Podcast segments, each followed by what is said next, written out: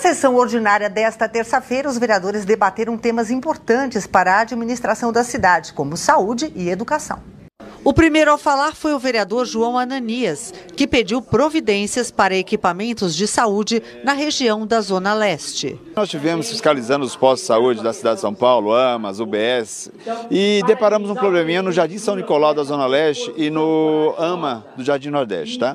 No São Nicolau tivemos vários problemas, inclusive é, usuários lá reclamando do atendimento da, da, do espaço, mas a gente deparou com a estrutura precária que a geladeira, inclusive, não estava funcionando para guardar a insulina, tá? E isso é, deixa a gente bem é, preocupado, porque quando você não tem a geladeira para guardar esses medicamentos, você não tem como aplicar ela na região. Fora isso, é, tinha, lá eles atendem, tem várias pessoas esperando para marcar uma consulta. E já no, no, no AMA do Jardim Nordeste, tivemos um grande problema, que as pessoas tinham mais de seis horas aguardando o primeiro atendimento. É um tratamento desumano com aquela população que sequer chega lá com muita dor e não tinha atendimento, fora a falta de medicamentos. Então é importante que o prefeito possa intervir e aumentar as equipes médicas para atender essa população. Na sequência, o líder do PP também trouxe considerações sobre a área da saúde, especialmente na necessidade de ampliação do serviço de atendimento móvel de urgência, conhecido como SAMU. Vereador Bombeiro Major Palumbo, do PP, líder do partido. Com toda a atuação que a gente tem é, em apoio aos órgãos de emergência, eu chamei a atenção porque o secretário Zamarco ele vai fazer essa reunião com o objetivo de pegar todos os processos que estão ali em andamento do SAMU, dar prioridade para que a gente possa fazer as, as, aquisições necessárias.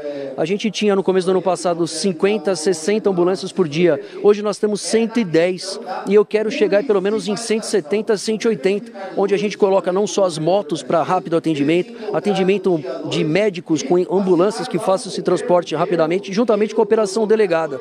Então a gente vai fazer isso porque a população merece ter um atendimento rápido e digno do SAMU, os bravos heróis aqui da cidade de São Paulo. Na tribuna, o vereador Celso Gianazzi expôs sua indignação com a municipalização das escolas estaduais e comentou sobre a precariedade de algumas delas. 25 escolas é, estaduais que passarão para a administração do município, sem discussão na Câmara Municipal, sem votação aqui no plenário né, da, da, dessa municipalização. Todos os municípios que fazem essa municipalização têm essa aprovação na Câmara Municipal e tem muitos municípios que, onde houve a municipalização, os prefeitos querem devolver essas escolas para o Estado, porque não há o repasse dos recursos equivalentes.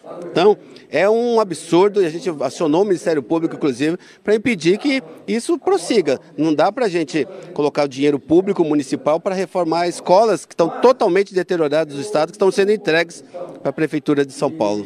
Já o líder do governo fez questão de ressaltar a organização do Carnaval da cidade, com muitos benefícios para a população.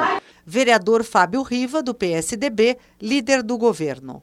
Nós tivemos mais de 15 milhões de foliões espalhados no pré-carnaval, na data do carnaval e no pós-carnaval. Então, o que mostra né, que a cidade se organizou para isso, a população abraçou o carnaval. Nós tivemos uma geração de emprego recordes. Só os ambulantes que estavam fazendo a venda né, dos produtos é, licenciados para o carnaval foram mais de 22 mil pessoas cadastradas, o que isso gera levar para sua casa o pão de cada dia através do fruto do trabalho, o, o, a oportunidade que o próprio carnaval traz de investimentos na cidade, os turistas que chegam aqui na rede hoteleira, comprando camarotes, participando desses grandes trios. Então é o jogo do ganha-ganha. Então, nós tivemos a felicidade de ter uma aprovação de mais de 95% da população aprovou o carnaval de rua, um carnaval seguro. Né? Nós tivemos um baixo índice né, de violência no carnaval. Nós tivemos também, efetivamente, o pessoal da limpeza urbana que trabalhou incansavelmente. Eu falo que tem pessoas que são invisíveis que precisam ser reconhecidas: a limpeza urbana, a polícia militar, a GCM, a polícia civil, todas as pessoas que organizam os blocos. Então, enfim, a gente fez uma grande festa e o ano que vem vai ser muito maior, com mais geração de emprego e folia para todo mundo.